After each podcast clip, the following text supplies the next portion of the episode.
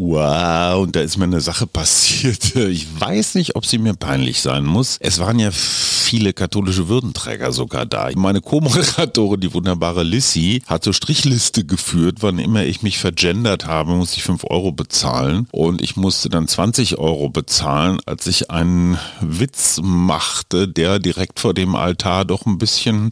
Also gut, einer der Musiker sagte, ich brauche noch einen Ständer. Überflüssig zu erwähnen, dass er einen Notenständer meinte. Auf diesen Satz, ich brauche noch einen Ständer, Nee, ich hätte gern einen Ständer, hat er gesagt. Entschuldigung, toll, wenn man Witze gleich dreimal erzählen muss. Ich hätte gern einen Ständer. Und Moderator Schumacher sagte einfach nur ganz trocken, ich auch. Herzlich willkommen zum Mutmach-Podcast von Funke mit Suse, Paul und Hajo Schumacher. Heute ist Mutmach-Montag mit Wichtigem, Witzigem und Wirrem. Alles, was man für die Woche wissen muss.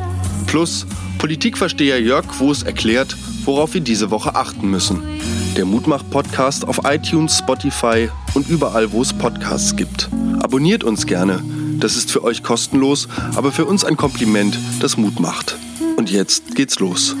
Herzlich willkommen in einer neuen Herbstwoche. Hallo Papa. Heute bei mir die Beatles. Ich habe eine Frage an dich zu Nancy Faser und auch zu Herrn Habeck. Weiterhin Michael Ovitz und was der mit Steven Seagal zu tun hat.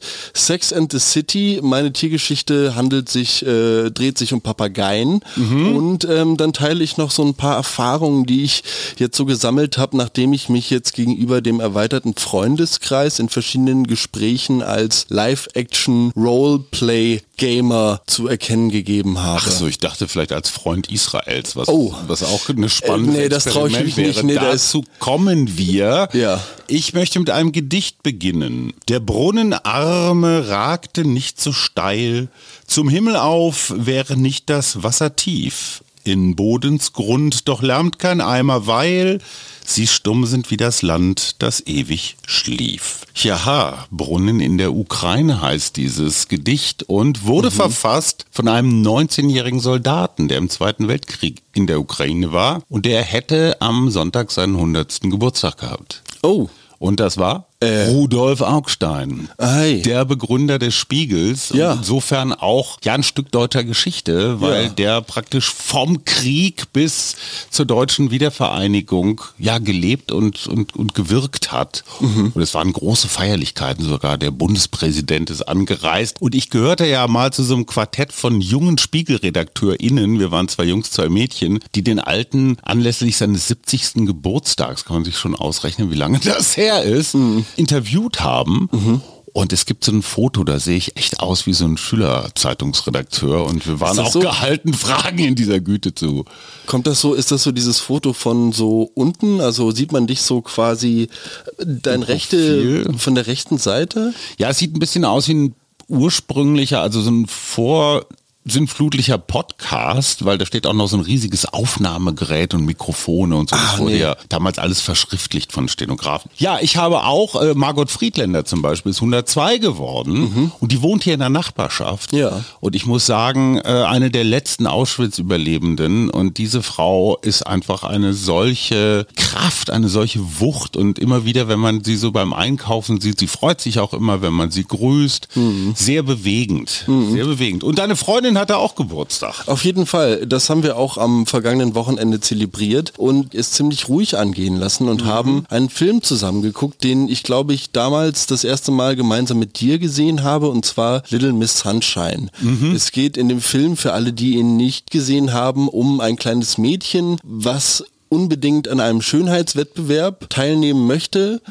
Und soll? Genau, und soll, Die weil... Eltern sind schon auch so Hockey-Eltern. Naja, geht so. Auf jeden Fall ist es ein sehr bewegender Film und hat mich mal auf einen weiteren sogenannten Shit-Move gebracht, wo wir ja in der vergangenen Freitagsfolge drüber geredet haben. Über Möp, möp. Hier ein kurzer Service-Hinweis. Äh, Wir haben wahnsinnig viele Resonanzen auf diese Folge bekommen. Geil. Unter anderem von unserem alten Freund Oldschool Berlin, der sagt, von den Beispielsätzen Nebensätzen, die wir da hatten. So, was fällt dir ein und wo soll das denn hinführen? Und das war aber ausnahmsweise mal lustig von dir. Also so Peaks-Sätze. Ja. Er sagt, von den zehn, die wir da aufgeschrieben haben, hätte er 15 schon mit seiner Frau ausprobiert. Und Ja, ja. wir sind zu dem Schluss gekommen, dass es für einen von beiden immer lustig ist. Okay, also es geht dann irgendwie doch um Befriedigung von irgendwie so Überlegenheitskomik Komik oder so. Naja, die Geschichte eines Paares in einem Satz zusammengefasst. Oh, crazy, ey. Jeden Fall hat mich dieser Film auf den Shit-Move als Kind gebracht, weil den bringt eines der Kinder. Erzähl. Und zwar, das ist doch eure Verantwortung, ihr seid doch die Erziehungsberechtigten. Oh. Und das kann man halt als älteres Geschwisterkind extrem gut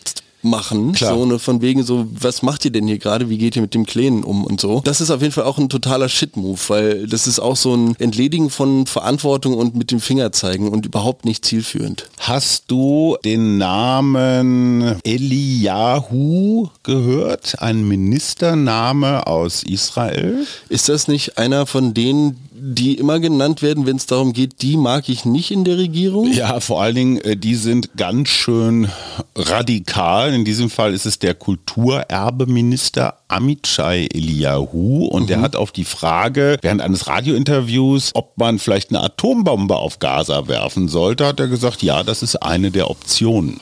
Das ist genau der Ton, den man sich in Israel insbesondere von Regierungsseite dringend sparen sollte. Ich gestehe eine leichte Irritation. Ja, Solidarität mit Israel, überhaupt keine Frage. Aber ich glaube, wir kommen jetzt in einen Bereich, wo du merkst, dass die öffentliche Empörung weltweit zunimmt, weil inzwischen das ist jedenfalls die Zahl, die ähm, aus Gaza kommt und von den Vereinten Nationen auch genutzt wird. 10.000 tote zivile Opfer inzwischen im Gazastreifen. Crazy. Ich weiß, Bodycount so gegeneinander aufrechnen, so ist schwierig, aber, aber das Zeitfenster, also die Israelis werden das nicht mehr lange durchhalten können.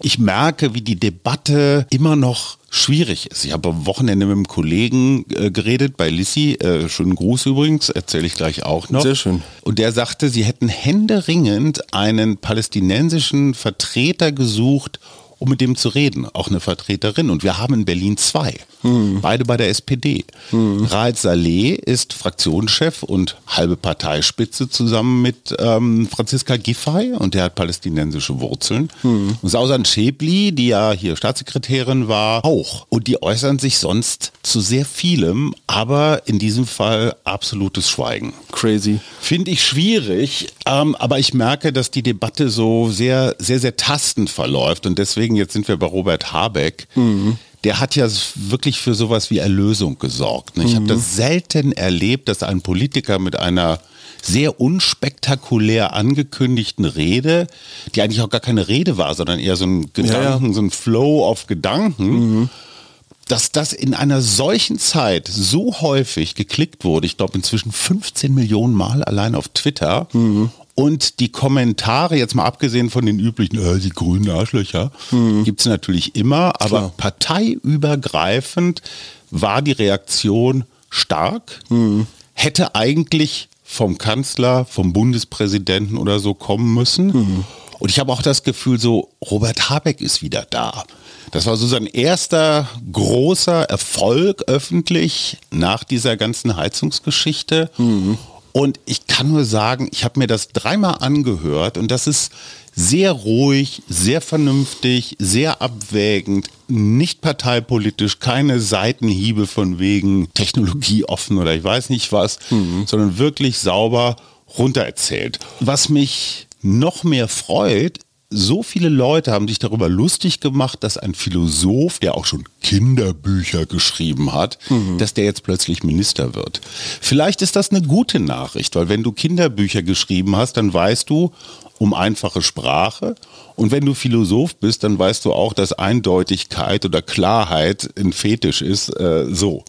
Hast du diesen Habeck irgendwie wahrgenommen? Total. Ich habe das auch eingangs gesagt, wäre eins äh, meiner Themen gewesen heute. Ich bewerte das genauso wie du. Ich fand das total stark von ihm, wie er da aufgetreten ist. Und ich wollte nur noch dazu sagen, ja, Robert Habeck äh, zurück zum Sympathieminister. Finde ich, kann diese Ampelkoalition, äh, zu der wir ja von Jörg nachher noch einiges hören werden, ja. auf jeden Fall gebrauchen. Und auf der anderen Seite wollte ich auch noch hinzufügen und das mit meinem beschränkten politischen Wissenshintergrund. Ich finde dieses nukleare Säbelrasseln, ähm, dass man sagt, ne, wir schließen das nicht aus. Ja. So, also das ist. Ähm, ich glaube, das war ein Spruch. Ja, aber, aber weißt du, ja, wie, das ist so Benefit of the Doubt, also ne, dem räumen wir klar. den Zweifel ein, dass das nur ein Spruch ist. Ja, wir kennen bewerten das Putin, wir das ne? Ganze, genau, bewerten wir das ja, Ganze irgendwie jetzt im Ukraine-Konflikt, ähm, bekommt das einen völlig anderen Spin. Äh, ich weiß jetzt nicht, ob man so eine, so eine Aussage dann weniger ernst nehmen kann, wenn sie jetzt in diesem Krieg in Israel beziehungsweise im Gazastreifen fällt. Ja, ich finde das auch bedenklich. Und noch bedenklicher finde ich eigentlich, dass der Regierungschef Netanyahu alle diese Sachen so, so durchwinkt, so geschehen lässt. Ne? Annalena Baerbock, die Gegenspielerin, die Grüne von Minister Habeck, hatte ihren Rubiales-Moment. Bei einem Treffen der europäischen Innen- und Außenminister hat der kroatische Kollege Außenminister versucht, äh, ja, seinen Mund Richtung ihrem Gesicht zu drehen. Also die standen zwar nebeneinander, es war jetzt nicht diese Rubiales- äh, Hermoso-Szene und okay. hat dann noch im letzten Moment, hat sie sich so weggedreht und er hat aber dann das einzig Richtige gemacht, hat gesagt, äh, sorry, habe ich wohl irgendwie die Kontrolle verloren, kommt nicht wieder vor. Trotzdem hatte man den Eindruck, Mann Jungs, lernt ihr es denn nie? Also es ist ganz, ganz schwierig, sich an Wetten das Aufnahmen anzugucken, noch von vor 10 oder 15 Jahren. Ja. Das ist wirklich, wirklich übel, wenn man sieht, wie da zum Teil mit den Frauen auf dieser großen Bühne umgegangen wird. Äh, um es ganz deutlich zu sagen, wie Thomas Gottschalk also wirklich so altherrenmäßig da in Dekolletés gespechtet hat. Ja, aber auch also verschiedene Leute, die da auf diesem Sofa saßen. Lissy Eichert, die wir kennen als eine der Sprecherinnen des ja, weltweit erfolgreichen Wortes zum Sonntag, ja, milliardenfache Abrufe überall im yeah. Universum. Lissy hat einen Kleinkunstabend veranstaltet in der Kirche, die du auch kennst, St. Mhm. Christophorus in Neukölln. Mhm. Es war gerammelt voll. Geil. Und äh, der Zeitplan ist natürlich völlig durcheinander geraten. Wie immer. Und Lissy hatte mich gebeten, da mit zu moderieren und es war wirklich bewegend. Es wurde gefeiert 25 Jahre lang Palotti Mobil, so eine ganz tolle Einrichtung, Bedürftige helfen Bedürftigen, mhm. wo also Arbeitslose, Langzeitarbeitslose Wohnungen renovieren. Und zwar mhm. von Leuten, die sich eigentlich eine Wohnungsrenovierung nicht leisten können. Und die Wahnsinn. wirklich bewegende Geschichte, die du dir, die kann man sich wirklich nicht ausdenken. Eine Frau sagte, sie hat nicht viel Geld, ob es möglich sei, ihre halbe Küche zu streichen. Und zwar nur die obere Hälfte. Weil unten käme sie selber hin. Aha. Ja, und alles, was auf einer Leiter passiert, hat sie sich nicht zugetraut. Verstehe. Und dann hat sie gesagt, was sie so an Geld zur Verfügung hat. Und eigentlich hätte man sagen müssen, sorry, gute Frau, äh, geht nicht. Und mhm. sie stottert das jetzt in 25 Euro Monatsraten ab. Wow. Und da ist mir mal wieder klar geworden, wie weit die Reichtumsschere mhm. Auseinandergeht in dieser Stadt. Oh ja. Ich kann mir das also wirklich, ich, wenn mir das jemand so, wenn es nicht Lissy gewesen wäre, hätte ich gedacht, ey, mhm. gibt's doch nicht. Aber es ist so. Also auf jeden Fall, Elisabeth Wagner war auch da, große Fanin des Mutmach-Podcasts. Schönen Gruß an dieser Stelle. Großartig. Und sogar der Bischof, Heiner Koch, uh. saß hinten so in der drittletzten Reihe, so wie mhm. so ein mhm. ganz normaler Gast, wurde dann natürlich von uns nach vorne gebeten. Ich mhm. bin nicht ganz bis an den Altar rangekommen, aber dann doch so in dieser... Hast du, hast du so ein Kribbeln So Row Zero war ich da bei meiner Moderation und es ja, ist schon, schon bewegend, so eine, so eine Kirche. Kann man nicht anders sagen. Wow, und da ist mir eine Sache passiert. Ich weiß nicht, ob sie mir peinlich sein muss. Es waren ja viele katholische Würdenträger sogar da. Meine Co-Moderatorin, die wunderbare Lissy, hat so Strichliste geführt. Wann immer ich mich vergendert habe, musste ich 5 Euro bezahlen. Und ich musste dann 20 Euro bezahlen, als ich einen Witz machte, der direkt vor dem Altar doch ein bisschen. Also gut, einer der Musiker sagte, ich brauche noch einen Ständer. Überflüssig zu erwähnen, dass er einen Notenständer meinte. Auf diesen Satz, ich brauche noch einen Ständer, Nee, ich hätte gern einen Ständer, hat er gesagt. Entschuldigung, toll, wenn man Witze gleich dreimal erzählen muss. Ich hätte gern einen Ständer. Und Moderator Schumacher sagte einfach nur ganz trocken, ich auch. Guckte in dem Moment zu Lissy, wusste, dass sie es mitgekriegt hat. Eine Mischung aus Kichern, Raunen und Grunzen ging durch die Kirchenbänke. Naja, jetzt komme ich in die Hölle. Ich habe Sex and the City mitgebracht und eine Theorie dazu, die wahrscheinlich vielen Fans der Serie bekannt ist, aber ich denke dir noch nicht. Ich Und bin zwar, Sex in the City Anhänger. Bist du nicht? Nein, habe ich nie gesehen. Nee, ich auch nicht, tatsächlich. Okay, Aber ich stell habe... mir irgendeine Frage, die ich nicht beantworten kann. Nee, ich äh, stelle dir keine Frage. Ich zeige dir ein Thema auf, mhm. was mit dieser Serie zu tun hat, was durchaus interessant ist. Und zwar geht es in Sex in the City ja darum, dass man vier Frauen so durch ihren Alltag und mhm. ihr Leben folgt. Und eine Theorie zu dieser Serie besagt nun, dass dies auf der Archetypentheorie von Carl Jungs mhm. Persönlichkeitspsychologie der König, beruht. die Kriegerin, die Hexe. Genau, und zwar geht es da um Anima, Animus, äh, mhm. äh, so den Schatten und äh, die Person. Tatsächlich nehmen die einzelnen Frauen der Serie diese von Carl Jung beschriebenen Archetypen sehr, sehr passend ein. Mhm. Das lässt den Schluss am Ende eigentlich nur zu, dass diese vier Frauen eine Person darstellen, weil Ach. in der Theorie ah. wir natürlich mehrere Archetypen in uns ah. vereinen und je nach Situation quasi mhm. immer auswählen wählen, in welchem wir jetzt gerade uns also bewegen. Also Sie, Sie sind quasi vier Variationen einer genau. derselben.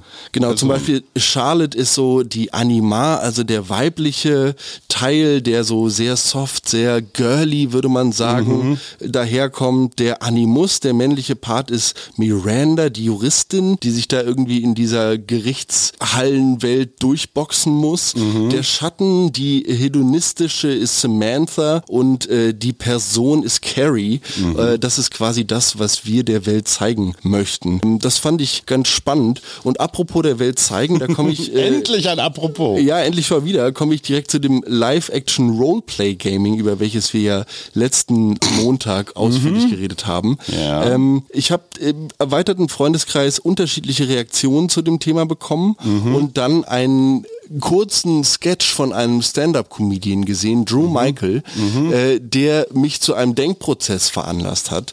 Und zwar hey, ging es um ein Fußball. unerwarteter Denkprozess. Ja, genau. Äh, passiert auch mal bei mir, genau. ähm, äh, es geht um Fußballfans. Ja. Viele Menschen äh, sind Anhänger einer Mannschaft und ziehen sich äh, Wochenende für Wochenende während der Saison ein Trikot über, dackeln in irgendein Stadion und ja. grölen dort gemeinsam Lieder, Fangesänge, mhm. während sie sich sich ein Bier nach dem anderen hinter die Binde kippen. Ja, ich bin jetzt sehr, sehr stereotyp. FC ähm, Union ähm, sind die Fangesänge gerade besonders verzweifelt. Ja, auf jeden Fall. Die, die äh, haben gerade echt eine Unglückssträhne. Aber ähm, das hat mich dazu veranlasst, darüber nachzudenken, naja, du ziehst dir halt so ein Trikot an, das ist dann quasi dein, weiß ich nicht, Waldläufer oder Ork-Outfit.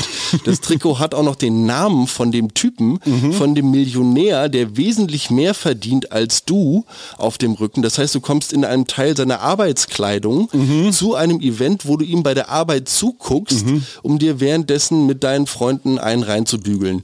So und also mhm. ich, da bin ich irgendwie, äh, da sehe ich die Parallelen auf jeden Fall, ähm, auch was den Enthusiasmus und den Geldaufwand dahinter angeht und äh, wollte die Mut machen, den, den mutmachenden Spin daraus ziehen, indem ich sage, man sollte zu seinen Hobbys stehen, egal ob das Fußball oder Live-Action Roleplay Gaming ist. Ich denke, wenn das etwas Absolut. ist, was Absolut. einen persönlich weiterbringt, dann ist das etwas absolut Positives. Das ist eine gute Überleitung zu deiner Mutter, die nämlich den ganzen, das ganze Wochenende im Wald Nur unterwegs im Wald war. Unterwegs Wir müssen war, ja. sie erstmal irgendwie ent, genau, entflohen und entlausen. Ja. Die hat wirklich fette Maronen mitgebracht. Mal ihr iPhone auch. Also echt lecker. Also Waldschenke Grune. Maronen erkennt man ja zum Glück relativ gut, so Steinpilz des kleinen Mannes. Ganz herzlichen Dank, lieber Schatz. Die liebste Überschrift dieses Wochenendes lautete falsche Staatsbürgerschaft. Mhm. Kannst du dir erklären, warum? Wir haben eine dramatische Abschiebegeschichte hier in Berlin. Pitt und Paule Aha. werden ausgewiesen. Oh. Das sind die beiden Pandas, die hier im Berliner Zoo zu Hause ja noch sind, mhm. aber die gehören eigentlich den Chinesen. Hey. Und deswegen müssen die jetzt nach Hause, die Armen. Verstehe, verstehe. Und Pitt und Paule komme ich irgendwie nicht umhin, an dich zu denken, mein Lieber. ja, ich weiß auch nicht, woran das liegt. Wahrscheinlich, ähm, weil ja. wir uns so ähnlich sehen. Oder weil wir beide so friedfertig sind. Absolut friedfertig sind die Beatles. Stimmt. Für manche überhaupt nicht, weil die sind Stones-Fans oder wie ist das? Nee, man kann nur eins von beidem sein. Ja, das oder? ist so wie Adidas und Nike oder Pepsi und Coca-Cola oder okay, also so Stones oder Beatles. Halt so eine in der Geschichte verankerte. Ja, man kann auch beide gut finden. Ich, ich finde ich auch. Also ich war immer Beatles. Ich fand die kreativer. Die bringen jetzt einen Song raus, den sie mit Hilfe von künstlicher Intelligenz ja. fertig schreiben lassen haben. Mhm. Ringo sagt, es ist, als ob John wieder am Leben wäre. Natürlich. Ähm, ich bin sehr gespannt. Ich habe noch nicht reingehört, werde das aber auf jeden Fall tun. Und ab, apropos reinhören, guckt doch äh, mal auf unseren Social Media Kanälen vorbei. Dort teilen wir nämlich, was uns so durch die äh, Monate, durch die Wochen bringt. Wir lassen euch verschiedene Tipps da. Mhm. Bei mir war es tatsächlich ein Album, ja. was ich irgendwann mal durch, ich glaube, Mama mhm. ähm, überhaupt erst kennengelernt habe und was mich seitdem begleitet. Peter Licht. Ja, großartiges Wenn ich hier Ding. bin, bin ich auf Sonnendeck. Mein Lieber, wie stehst du zur Blutpraline? Äh, ich, boah, das klingt so ein bisschen nach so Lab-Food irgendwie. Nee, das ist tatsächlich ein sogenanntes Signature-Dish. Und zwar wird die Blutpraline serviert im Horvath in Berlin. Mhm. Und Signature-Dish bedeutet ein Gericht, das für diesen Koch, für dieses Restaurant steht. Zum Beispiel beim großen Paul Bocuse Süß, auch wieder ein Paul, mhm. war es äh, die Trüffelsuppe. Oh. Es gibt aber auch Schweinerippchen oder zum Beispiel hier Tafelspitz vom Lamm mit Frankfurter grüner Soße, Kartoffeln und Ei. Das klingt super. Klingt total super und ist das Signature-Dish vom Aqua in Wolfsburg, wo früher, mm. als man noch Geld hatte bei VW, aber naja, jetzt gibt es ja wieder Currywurst in der Kantine. Der Kraftriegel des Facharbeiters. So. Ich weiß nicht, wie ich von Facharbeitern zu Steven Seagal und Michael Owitz kommen soll. Ah, sonst hätte ich Jörg Quos genommen. Ja, dann nehmen wir den. Dann ziehen wir den vor. Der gute Jörg Quos ist aus seinem, in diesem Fall stimmt es wirklich, wohlverdientesten Urlaub zurück. Yes. Jörg, schön, dass du wieder da bist. Hallo Jörg. Und wir wollen natürlich wissen, was liegt diese Woche an. Hallo Hajo, hallo Paul. Ich habe für diese Woche zwei Termine im Blick, die mich besonders interessieren. Einmal am kommenden Dienstag in Berlin die Vorstellung des zivilgesellschaftlichen Lagebilds Antisemitismus, wie es etwas sperrig heißt, die vom ähm, Antisemitismusbeauftragten der Bundesregierung Felix Klein vorgestellt wird. Und dahinter diesem Bericht verbirgt sich einfach eine Nahaufnahme, wie antisemitisch ist eigentlich im Augenblick Deutschland, welche Gruppen fallen durch Antisemitismus auf, wo gibt es die größten Probleme. Und gerade jetzt im Kontext zur großen Krise in der Ost ist das besonders wichtig. Wir erleben ja alle, wie auf deutschen Straßen offen Judenhass gepredigt wird. Und deswegen bin ich besonders gespannt, auf diesen Bericht, der üblicherweise sehr fundiert ist und sehr viele Beispiele hat, nicht nur aus der jüngsten Zeit. Und in diesem Kontext möchte ich auch auf einen zweiten wichtigen Termin hinweisen, nämlich zwei Tage später, am Donnerstag, den 9. November, ein Schicksalsdatum der Deutschen. Da gibt es die zentrale Gedenkveranstaltung zum 85. Jahrestag der Pogromnacht gegen Juden im NS-Staat unter Top-Besetzung. Der Bundeskanzler wird sprechen, der Präsident des Zentralrats der Juden, noch der Bundespräsident wird dabei sein. Und auch ich werde dort sein in der Synagoge Bet Zion in der Brunnenstraße und werde aufmerksam verfolgen, welche Reden zu dem Thema gehalten haben, das leider aktueller denn je ist. Ja, das Thema Antisemitismus wird uns noch eine ganze Weile begleiten. Und lieber Jörg, wie sieht's denn bei der Ampel aus? Ich glaube, man muss schon konstatieren, dass aus den Haarrissen, die es ja schon seit einiger Zeit gibt, jetzt sichtbare Risse unter den Koalitionspartnern geworden sind, spätestens seit dem Brandbrief von 27 Liberalen an die Parteiführung der FPD, wo es heißt, es sei an der Zeit, sich einen neuen Koalitionspartner zu suchen. Die FDP ist schließlich in den Umfragen in den schlechtesten Fällen mittlerweile bei vier Prozent, das heißt in der parlamentarischen Todeszone, sie wäre draußen. Und das treibt doch viel in der Partei um. Und ähm, jetzt hat der Parteichef ein großes Problem, weil das Thema ähm, aus der eigenen Partei quasi aufs Tapet gebracht wurde. Bislang war ja ein Mantel des Schweigens darüber gedeckt und niemand hat sich getraut, Christian Linder öffentlich in Frage zu stellen. Ich, die Eltern unter uns erinnern sich an eine historische Parallele. 1982 gab es das schon mal. Da ist äh, die FDP aus einer SPD-Regierung ausgeschert, aber es gibt doch einen gravierenden Unterschied zu damals. Damals waren es nämlich Menschen wie Hans-Dietrich Genscher, der FDP-Vorsitzende, oder Otto Graf Lambsdorff, die Papier verfasst haben, die Partei in eine neue Richtung buxiert haben und nicht weitgehend unbekannte Politikerinnen und Politiker wie jetzt in dem Brandbrief an die Parteiführung. Also ähm, von einem akuten Regierungswechsel ist die Partei wahrscheinlich noch entfernt, aber es wird einfach noch unruhiger und ruckliger mit einer nervösen FDP. Und deswegen geht die Ampel doch einigermaßen schwierigen Zeit entgegen. Vielen Dank, lieber Jörg und Paul. Euer Endgegner, also eurer Band Udo Butter und das Team, war ja immer die FDP. Ne? Und Christian Lindner, es wird euer Freund nicht mehr in diesem Leben. Ich kann ich mir nicht vorstellen. Aber, aber guck mal, wie du jetzt in dem Widerspruch bist. Ihr habt wahrscheinlich dazu beigetragen, dass die FDP jetzt wieder unter 5% in der Todeszone steht, wie ihr mhm. Quos zu Recht sagt. Ohne FDP FDP kannst du aber eine Fortsetzung der Ampel in zwei Jahren komplett vergessen. Verstehe. Jetzt die unmoralische Frage des Tages. Würdet ihr einen Pro-Christian Linder-Song machen, um die Ampel zu retten und einer uh. Wagenknecht-CDU-Regierung, äh, um die zu verhindern?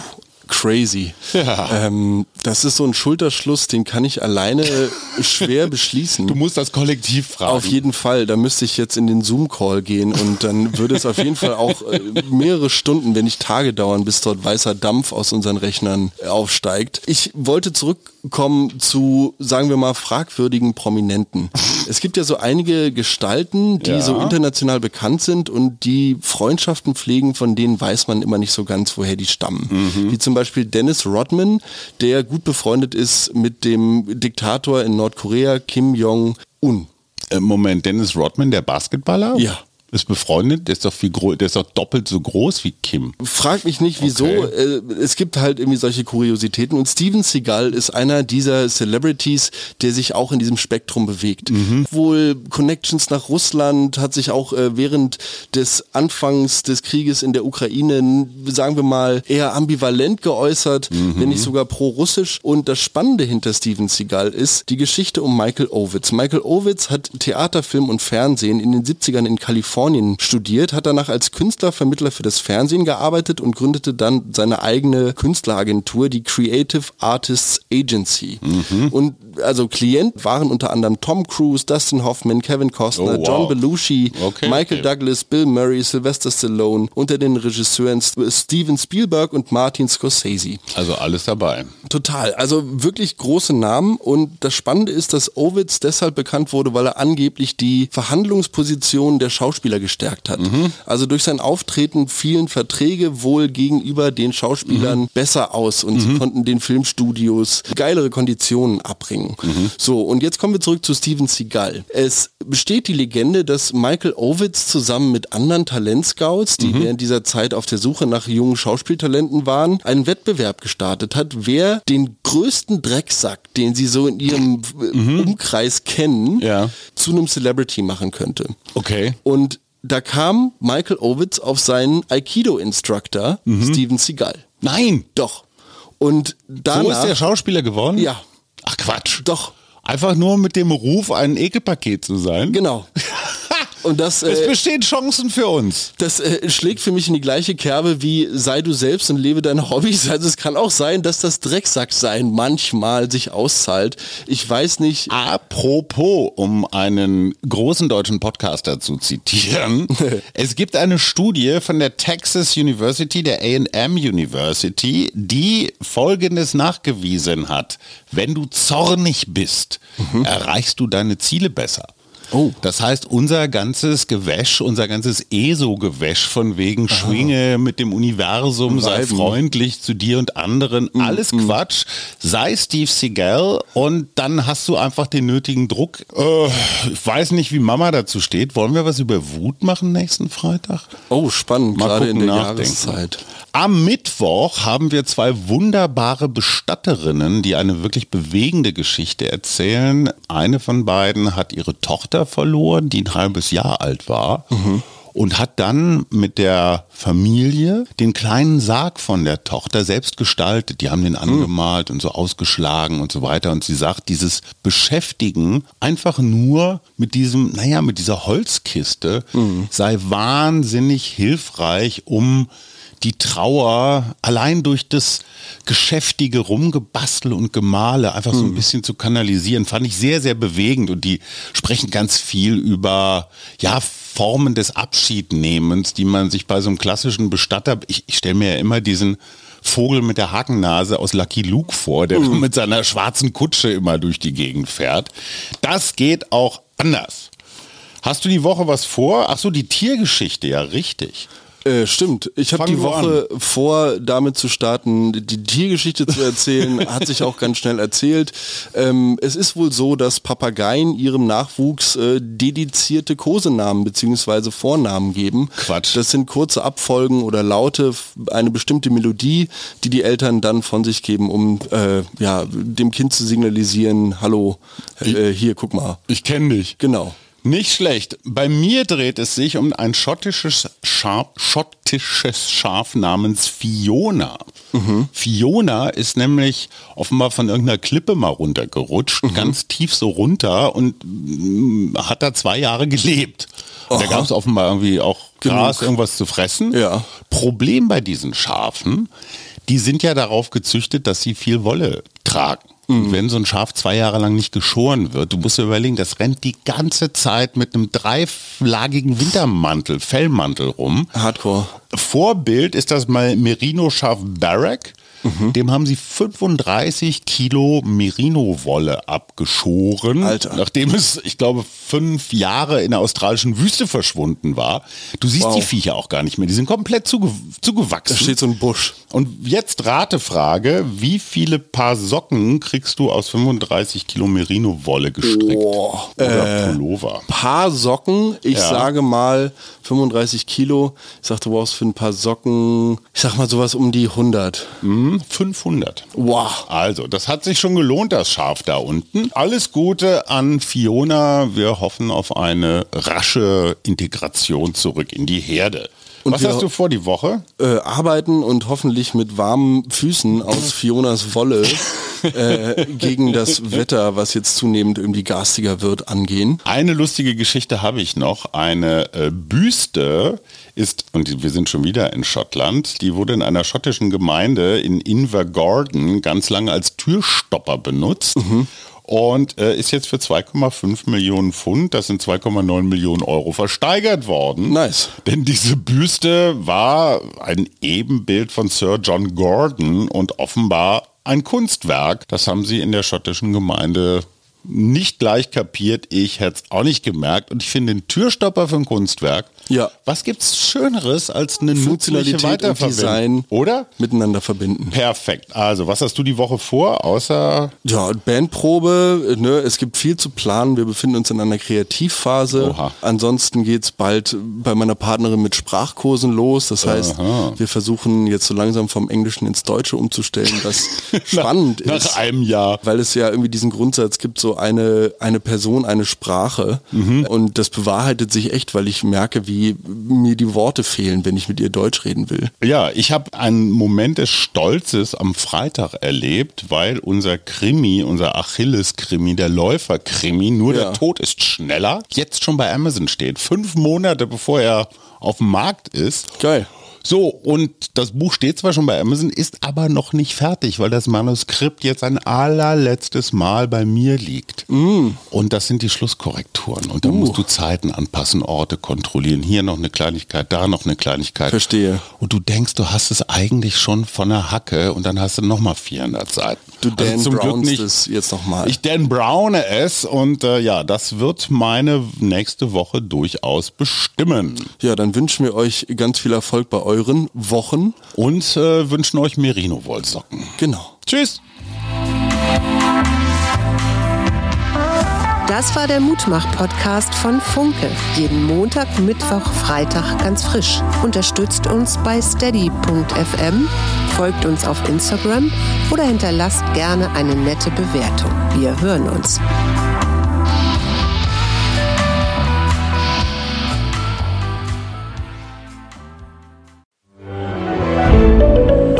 Ein Podcast von Funke.